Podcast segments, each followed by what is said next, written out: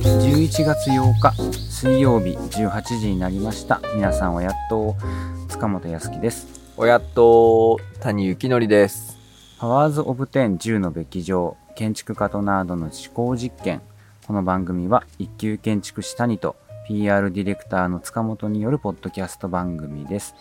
谷からの建築と哲学の話題を塚本がサブカルに翻訳する時にマクロに時にミクロに語り合うそんな番組となっておりますはい。はいどうですか2週間以上空きましたけどはい。前何を話したかって忘れやすくなってるなという。 そうかもね2週間空くからね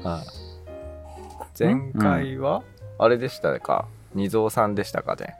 はい、盛り上がらなかった二蔵会です。 全然。あれっていう感じの。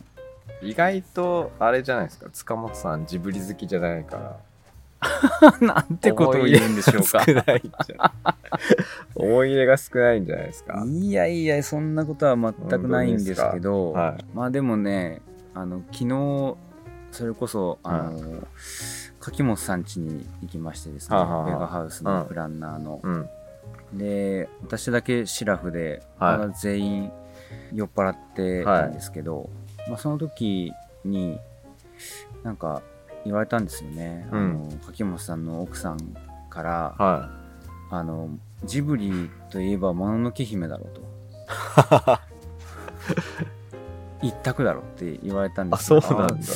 僕劇もう劇場で一回見たっきり見てないかもみたいなマジっ「すか。うん、えー!」って言って。はジブリ好きじゃないでしょみたいなことをい言みわんれましたねなから言われてるじゃないですか。おかしいですよね、はいまああれでしたよでも、はいその何でしたっけまあ1本だけあげるとしたら魔女宅っはいはいはい。ていうところ強いて強いて言うなら強いでて言わないと出てこないいやいやもう1本だけあげるならは魔女宅なんですよいへえでえっ、と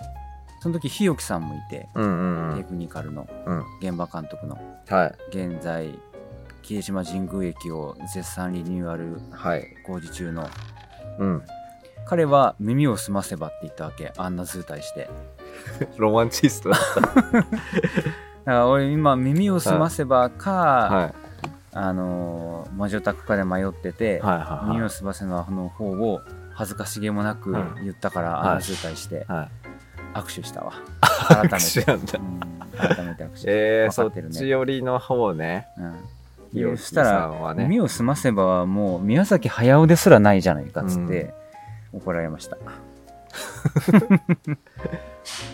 なんかね耳をすませばの方がまあリアル世界重点的に書いてるみたいな感じじゃないですかまあそうですね、うんうんい一旦妄想の世界に行ったりするけどそまあ、あくまでも重心はねそれも妄想妄想なんでね、はいあのえ魔女宅のあれ知ってます舞台舞台と言われている今日とうとう持ってきましたジブリの立体建造物い展やージブリの立体建造物展の下りが全部あの新幹線で やば聞こえなかったです。近 くにね線路があるので、ははいい外で撮ってますよ。そうですじゃあほ結構本題にそうですよ入る感じですかねは。いじゃあタイマーを回します。はい30分。はい。ねジブリの立体建造物展の、そうそれは一応なん図録になるんですかね。図録っすねあの、はい美術の背景とかうんうんうん。というか背景ばっかりというか建建造物にスポットを当てているはいはいは。、だから登場人物とかはほぼ出てこないですこの本の中にはいすごい。ねまさに美術ビーツビーツ。ね細田細田守的に言うとビーツ。発音がビーツなんビーでツす美術さんのことです銃がめんどくさいんでしょうね美術って言いに美くいんで術しょうね。美術とかなっちゃってなっちゃうくらいだったらもうビーツって言った方がいいっていうことでしょうね。ビーツ。はい。で、えっと、そう。魔女の宅急便のはい。何の街街か聞いたことありますなんかね、はい谷さんから聞いた気がするよ。ほうほうほどっかあれでしょなんか、う。なんかあれでし ょ知らない。フィレンツェ。フおィレンツェ、どう適当にどうフィレンツェ。イタリアでしょイタリアも入ってます入ねっ。てる。あのね、何個なんかいくつか混ぜてるっぽいんですけあど、ー宮崎なる駿ほどのね中で。もののけ姫も、あれ、あれだもんね。うん。よく屋久島の白谷雲水峡がみたいな言われるけど、はいはいそこだけじゃないらしいですもんねあああのモデルさにしてるそうそうそうそう九州なんすかねあの大隅の方行く高速道路の途中とかめっちゃもののけの景色みたいのがこうブワーっと両サイド広がってないですか杉林の山がズワーって、ツアーって高速道路なのに、うんそう矢五郎の方に行く時おーそうなん僕あそこ走る時いつももののけやなーと思ってあそう、はいきあ昨日通ったから思ったんでしょそうですそうです渋々言ってたよね、はい昨日ね いいっすねあー渋々あ渋々がいいの渋結々はいい構よ鹿屋渋々好きなんですよねうんあの世界渋渋々の何がそんなになんかね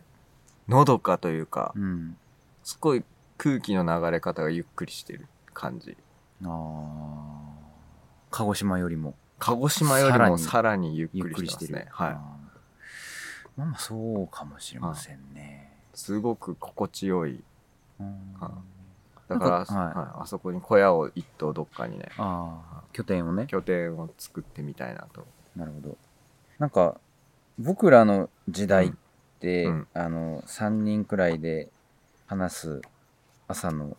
番組があるんですけど、はそれをたまたま見たらダンサーのい、うんなんちゅうたかねお女性のはい方でダンサーの方がいらっしゃって、はでその人が前は香川に拠点を持ってて、うんめっちゃ香川いいじゃんって拠点をそこで場所借りたけど、うん拠点を構えるって結局住まないと、い、うん拠点にならないってはいはいいうことに気づいて結局借りたはいいけど1年のうちほとんどいないから結局あの解約しちゃって、うんもう今は拠点とかうんぬんじゃなくていたいところにいるっていうことが大事だなって言ってたよはいはいはいはいそうですそうです、それを実現するための拠点っていうかだからまあ、小屋だもんねそう大そうさそんうがそう欲しいのはねもうトイレだけあるみたいなトイレは欲しいんだ、トイレはまあいるんじゃないですかねうん、風呂はなくていいし汲み取り式ねうん汲み取り式 でもいいんだはいコンポストとかねあコンポストだね、要は浄化層はつないじゃうと結構コストかかるんでうんまあ浄化層でもいいですけどねえー、いいんじゃないコンポストコンでポストでいい声だめでしょ要はでしかもそれをなんか微生物がこううんそれでいいじゃない浄化してくれるというそれがいいっすよねうんちょっと臭いかもしれないけど多ど少、んね、くらいなんだろうなだからやっぱ別棟じゃないですかトイレ昔の家はいはいはいねそれだったらねパッと仮仮説じゃないですけどい、うんそれ立てちゃえばねうん、いいんですかコンパクトだったらいいおりって感じですねはいはいはどっいちかっていうとね家っていうかね、そうはいトイレ別途だったら全然いいっすねうんいいなぁいや 何の話建てたい場所が末吉とか、うんそのまずあっちの方とあーあと鹿屋鹿屋あとは指宿指宿池田小回りああまあいいですね、はうん、池田小回りうなぎ温泉とかがいいんじゃないですか、あそうそうそうそううんしかもねあのジェフェリーが言ってましたけど、うん池田湖の裏側が秘境みたいっつってたんじゃうないん、言でっすてた言ってたいいとこだよか、行ったらめっちゃ良かったんですよね でしょうに、はいだからやべここれで言うとみんな注目しちゃうからあのうん、しねえわ100人なん だよ谷さん聞いてるのは これで言うとみんな注目しちゃうからちょっと しくじったと思う今自分どんだけ自分の影響力をそうやべしく見じった誤とってんだ ないわしくじったと思ったんですけどねここにこの本がさあのえー、とですね宮崎さんと、うんあの建築家の藤森照信さんのうんなんか対話というかセッションみたいになってて、うんうんちゃんと建築の歴史を勉強している人研究している人から見た時にどうかみたいなコメントもしっかりついてるうん図録になってるので、非常に僕としてもあの視点の勉強になるので、うん面白いんですよねやっぱ屋久島のロケハンへ行ったって言ってますよもののけ姫はまあそうなんだ、はい森そうえー、とね獅子神の森のイメージを膨らませるため、えー監督はスタッフと共に1995年に屋久島へロケハンへ出かけたとうんでビーツを担当した小賀和夫は出、た、音楽活動。えー、と白神山地を取材しているとうん。だからその辺を混ぜてるのかな白神山地って言ったら、あの、あれだよね。富山富山ですか石川県かなあのね、はい雪の奥深いとこでしょ。あの、えーと三角屋根の、うはい蚕を養蚕してるあの、それ白川郷じゃない白川郷だわ。白神山地白神山地って何白神さんの家じゃないです何言 ってんのシンプルに何言っシてんンのプルに何言って んの白神山地。はい白神山えー、っとねそうそうそうだからこの秋田県だ。秋田かわあだからすごいね。小賀和夫の地元はどこでしたっけ小賀和夫さんのおー、えーここだったっけなんか秋田っていうなんか言うワードが前回どっかちらっとあった記憶が小賀和夫出身、出身。このさ秋田だわ。秋あー田正解じゃあ、己の故郷を訪ねたんですね。ああいいですはねこのしかももののけのたたらばとかさはいはいはい。これはまた違う風景ですけどこうれんここっちのはじゃあその秋田のあれ多な分ですかそねんな方なんですかねあねこのなんていうの斜面地に要塞のようにーうん城壁ではないですけど丸太の先っぽを尖らせてねうんこう塀にしていてさらにその周りにも人が寄りつけないようにあの杭を逆向きにこう埋め込んだみたいなあトゲトゲのーはいはいはいはいはいはいはいウイスキーピークみたいなことですねなんすかそり ゃ何言ってんすか シンプルに何言ってんすかワンピースですね知らねえこのかすれ方とかもなんかいいよねやっうぱんビリビーツのビースがねはい。っていう。で、だからその何魔女の宅急便の、あれですよ。どこだと思うかっていう。えーまえーとイタリイア正解。イタリアは正解フ正解のうちの一つ。ィンランドおおデンマーク。デンマークの、まあ都市なんですよね。だから町単位で見てて、うんあの、早尾さんは。へええっ、と、まあ日本人が考えてる昔のヨーロッパですねということを宮崎さんはコメントしていて、うんうんイタリアで言えばベベネチア、ベネツィアはい、水のと都そうですあとナポリナポリそして、えー、と北欧で言えばストックホルム、ストックホルムはい、フィンランドデンマークデンマークだったかなうーんは時計台があるじゃないですか、はいはいはい時計台はビッグベンなんどうなんだろうなどうなんだろうね時計台そのものは時計台だからってビッグベンってもうバカ丸出しなんだかな、あとはパリも含まれてるしあの僕はよく聞いたのはあのポルトガルのリスボンとか首都リスボンおーあとポルトっていう町があるんですけど海辺に、うんうんまあこんな感じでしたねうん こんな感じでした ねまあこんな感じでしたねえーはい斜面地なの斜面地なんですよで海があってへー長崎なんじゃないじゃあ長崎的なイメージもそれ は、えー、とハウステンボスだからオランダオランダですねまあまあ日本日本人がなんとなく思い浮かべるヨーロッパヨーロそうそッパうそうの街並みみたいなものをいろんな都市を混ぜこぜにすることで作ったってことなんだ、あとなんかクロアチアとかも聞いたことあるけどねあ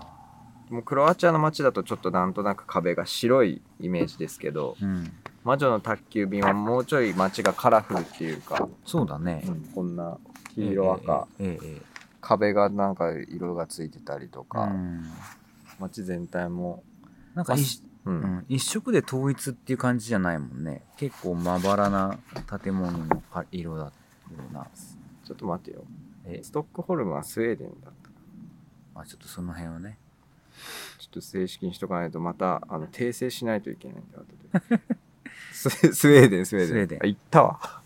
行ったわ行っ行ったわ行ったわあのなんけ地中海のさ、はい島とかだとさはもう街全体が真っ白とかさいうんなんかそう、はいはいはいた建物自体の色がもう街で統一されてるみたいなそ感うでじすねの場所もあるはじいゃないはでもそんな感じじゃないもんねいそうですねなんとなくゴイチョキパンってなんて真っ黄色じゃんそうこんな色だっけね、こんな色なんですよ。しかもね、グーチョキパン店って呼ばれてるじゃないですか。はい。でも看板はね、グーチョキパン屋って書いてあるんです。あ、そうなんだ。あ、はい。グーチョキパン屋。本当だ。屋はしかも J で言ってるから、グーチョキパンジャのような、あゆあのユダヤの J そうですそうね。屋、屋で呼んでますね、J を。あね、そうなん。そう。で、あれかだ、はいあの、難しい、店舗のポって書いて、うん。ペンって読むみたいな、ああ、はいはいニュはアンい、はスですかい。日本で言えばそうかもしれない。ない。でさ、うんえー、とグーチョキパン店なんかもあの美術でこう下書きがやっぱあって宮崎さんがこう書いていあますあー、ねすごい。こだかられ下書きなの下書きなんじゃないですかこの設定へえ、すげえ。え、これを宮崎さんが書いてんの書いてるっぽいです美術もやれやかっっこていうくらいの勢いだね。あ、本当だ。宮崎23番あでもここまであこれがラフですねやっああー、ぱなるほど、なるほど。あーこんな感じよ。はいはいはそれは、キキの部屋ですかいえっ、とグーチョキパンってあそうキキの部屋とうん。あと店内ですねうーん。楽しそうだな ぁこんな書楽いしてそうだな楽しそうだジブリの中でのうんスタジオジブリの中になんか建築科学みたいなのがあったら、はい、やりやりたいですもうあれかもね、五郎さんの方かもね、そしたらね。ああそそかううかそそううかか、うん確かにあの、ジブリパークは五郎さんがやってるもんね。ああ確かにね、あだからその映画内の建築部門みたいな人いないのかな立てないけどってことそう絵の中で絵のの中でそうう。んこれはこうっすねみたいなことを提言する、まあそうねう。ん、いてもおかしくないな、やおかしくないぐらいのおねかしくなほいんとクオリティなんですよ、うん。なんか事実交渉みたいなのをうんちゃんとやる人がねね、俺この街並みもさ斜面で路面電車が走っててみたいなのはかなりポルトガルですねこのイメージはうん。でもこの時計塔は多分どっか他のとかを混ぜたりしてだからいろんなのがミックスされてるんだと思うんですけど街路樹とかも結構ポルトガルの街並みにまあどこでもあり、あるっちゃあるんですけどねなんか、あその時計台もさ、あはい一番最初に街に来た時にうさ、んその時計台のおっちゃんに挨拶するじはいゃはん。いはで、あの、一番ラストのクはいライマックスでトンボを助けに行く時うんも、チャット出いて、はいはいはいはい頑張れみたいに言うじゃうんん、うんおっちゃんが。うまくできてるよ ね。まくでうきまくできてる。まあ計算されているというかねなんか、思うわ。ねいきなりで出てきたら変だもんね。確かに時計台のおっちゃんが応援してるんですよ。あおあの前人やつって知らねえやろってなるじゃんね。でも最初に会ってるからは、それ知ってるから、こっちはいはいも。ああ、街中でキキのことを応援してくれてると思うもんね。よくできてる。よくできてますねああでも藤森さん的にはベネチアの街の雰囲気がありますと言ってますねサンマルコ広場を連想するとうーん。ベネチア、はいイタリアですね。そうですねうんで建築を見るとフランス風があったりオランダ風があったりいろいろ混ぜてますと、ああ、さすがですね、藤本さん。はい、あ坂道にケーブルカーが走っているのはサンフランシスコの風景を彷彿とさせるいきなりアメリカ。とうんもう混ざってるっぽいへえ。おはようサンフランシスコ。それは知らんっ すああフルハウスですね。えー、へーって言ってたけど、わかんないですけど。ダニー、ダニーがやってる朝の番組ですね。えー、 オハイオサンフランシスコって、日本語訳上そうなってるだけってことじゃないですか。多分ね、ね群馬昔のにねサンフランシスコなんじゃないあ、そういうことうーん、すごい。このグーチョキパン店のさ、あの、物の配置とかも、ね、これ、なんだろうな、書いてあパるんンだ屋とかさ、やっぱ参考にしてるんでしょうかしね。てんじゃないこのフライパンの並びとかさ、あー綺麗に並んでるようで、ぐちゃぐちゃしてるようで。あーいやー、なら、あの、うちのおせっさんで、あの、料理教室茶の間さんはいのはいおはい。家があるじゃない、はい。で、やっぱ、この、なんていうの雑然としているようで、うん。その、使ってる人のルールがちゃんとあるっていう、はいはいはこの、ものがいっぱいのキッチンっていうのはす、はい素敵ですよね。そうですよねうんあ、おそもさんが言うよ。ね。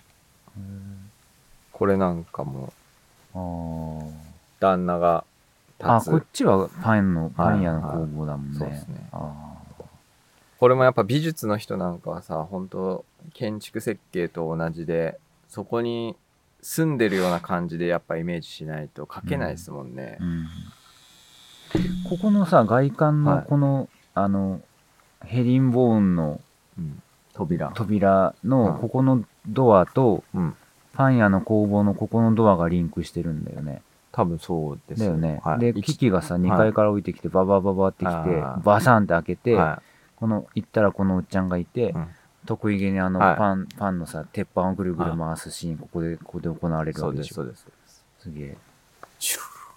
シューってこう 両手ですふんみたいな。そ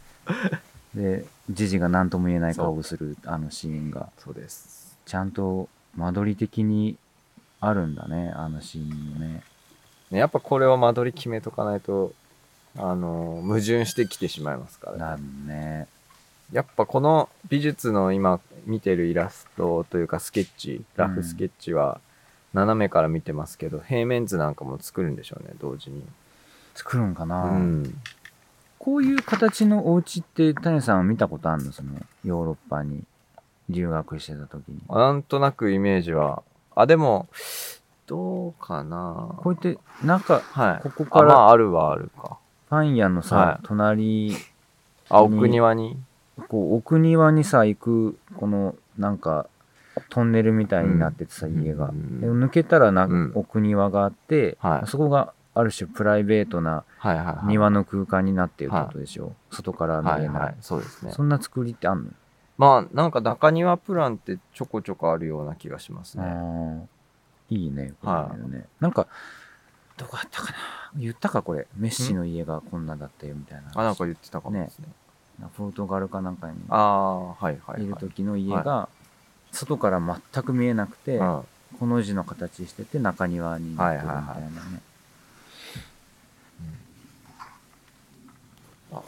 紅の豚日記紅の豚もマジではもう細切れでしか見てないかもしれないいええちゃんとしたオチ知らないかもしれない いやあものりもり食べてビシバシ働こうとか知らないですかなんか言ってたよね谷さんがねなんか最終的にあの整備工の女の子が豚にチューするよなくらいしか覚えてないうわあ威風の吉永賢治はあ紅の豚が一番好きですねあ彼は、のがなんだパソコンのさ、うんすくああの画画面面ね画面をクレナの豚にしてるもんね、あれでキスされたシーンでえっ、と弾丸が1個落っこっちゃうんですけどうんポルコがびっくりしてうんあれで落としてポチャンってななんか飲み物に入りましたっけかなんか落としたことで、うんあの不良品になって最後あのカーチスとの対戦の時に弾が詰まるっていう設定なんですへえそうなのっていうのをケンジに教えてもらったというすげえ検事 えじゃあ最後の最後じゃないってことチチューすんのほっぺにチューすんのあのなんか夜準備してる時に、うんえー、とフィオが寝ようとしててフ火をって言ったあィオって女の子あ豚はポルコですボンダーボルコ ねポルコがさあのなんか思いなんか面白い話してみたいなフィオに言われてうんであの昔の戦争時代の,、うんあの思い出話をしてあげてる時に、うんそれの話が終わってフィオがそのほっぺにキスをするんですけどうんその時にポルコはびっくりしてこうメンテナンスしてた弾丸を手からポロッと落としちゃうんですよへーそれが最終的に詰まるんだそれが最終的にそう飛行機の、あのーガンが詰まってで撃てなくなるという、へえそうなのは全然知らなかったい というかシーンさえも 思い そう覚えてないも浮かべんてね全然やば一いつも今フィオの尻のせいだとか言ってますけどそのせいではなかったっていへうえあそれはハンドルが折れたやつってやつだ一つもわからやなべいえ本当にジブリ好きじゃないのかな俺ジブリ好きじゃないですね にわかに好んでいるぐらいかもえー、マジああまあっていうか偏りすぎてるんだよねきっとねもう昔のものしか見てんっていうかあトトロうと魔女宅しか見てないんだわ、あきーっとあと、まあそのポニョ2つはねポニョはいはいはいトトロと魔女宅はもう鉄板ですもんね鉄板ですもんねあ耳をすませばうんおもひでポロポロだからそっち系に結構寄ってんだよなんか意外とねう ん意外とそうそう早尾が2人2作品しかないみたいなことになってるよねそうだよ、あでもポニョはみうんポニョは好きだよ、うんうん、えートトロの家もね一回書きましたけどあ勝手にやったやつでしょ、はいはいはそれも別に求めてなかったんだけどね谷さんにえどういうことですかえなんかそのあれでしょインスタライブの企画で、はいはいその谷がジブリ好きだから谷だったらこんなあのトトロのいあのいわゆるこの家族が住んでる家をこうしますっていはいはいはういやつをはいややるはいやろうやって言ってやってもらったんですけど、なんかね思ったのはジャッジなかったんだよね だってもう丸々変えちゃってたじゃん家 をそんなの欲しくなかったんだよね私は打ち合わせ不足ですあねあくまでこの、はいこのお家があって、うんうんうんこれをうん、ちょっとこあ回収みたいな感うじうんリノベーションしてほしかったんですよああとそういう意土味でし地たこかのこの土地があって、はいはいはいはえーこういう建物があったら谷だったらどうするのかっていうのが知りたかったんだけいなるほど丸々変えちゃってたんで、新築建てましたからねうん、なんなら住んでる場所も変えたくらいの勢いだったから ないや場所は土地はそのままじゃったそのままだった、はちゃんとオークスが見れるようにそうそうそうやったそうです思った以上に通るね新幹線が今日あ今日は多いですね昼だからかな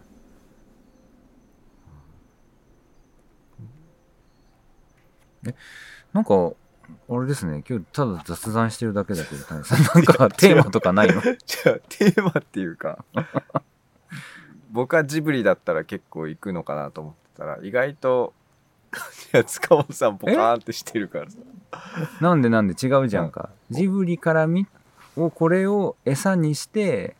なんかこうワンテーマ持ってくるのかなと思ったら今ただ単純にジブリの話しかしてないよなんかああいうシーンあったよねとかそういうことになるかなと思ってたんですけどねああのシーンの美術どうなってんだろうみたいなさ、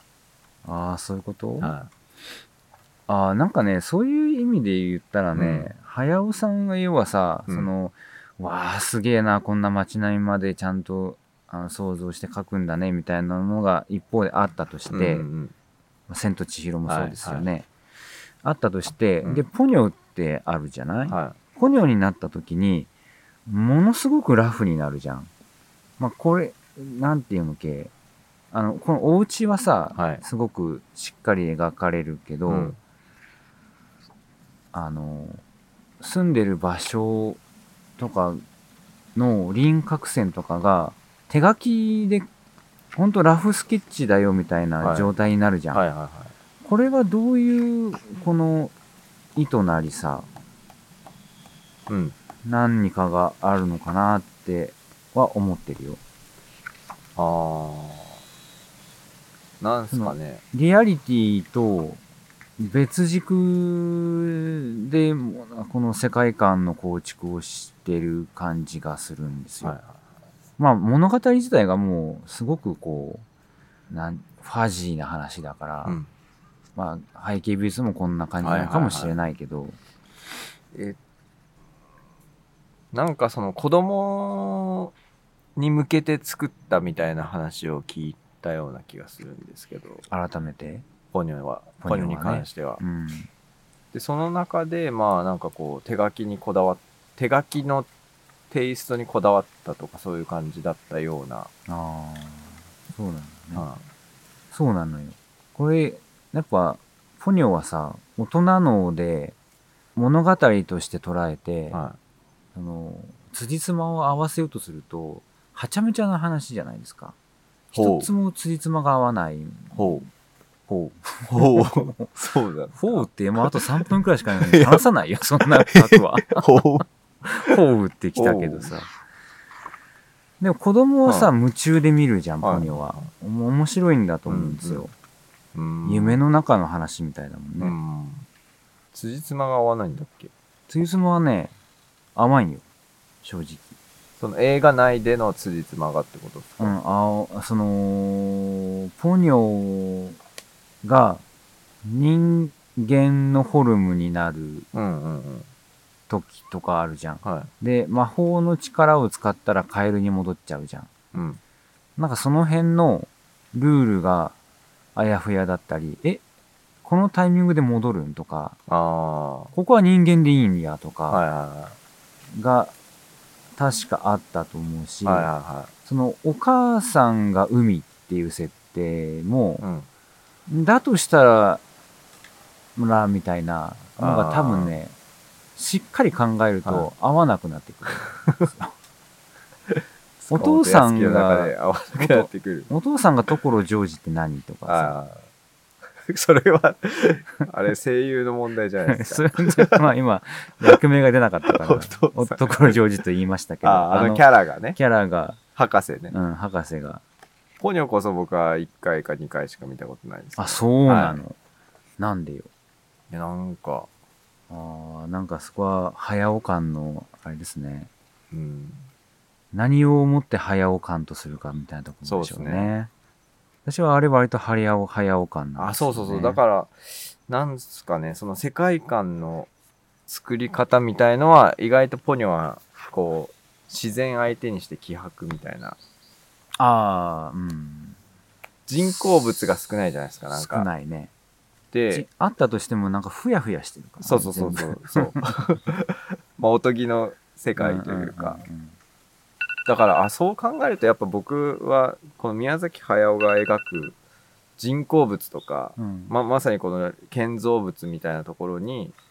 関心があったのかもしれないですね。ってことになるね。うん世界観の構はい築はいね。はでその、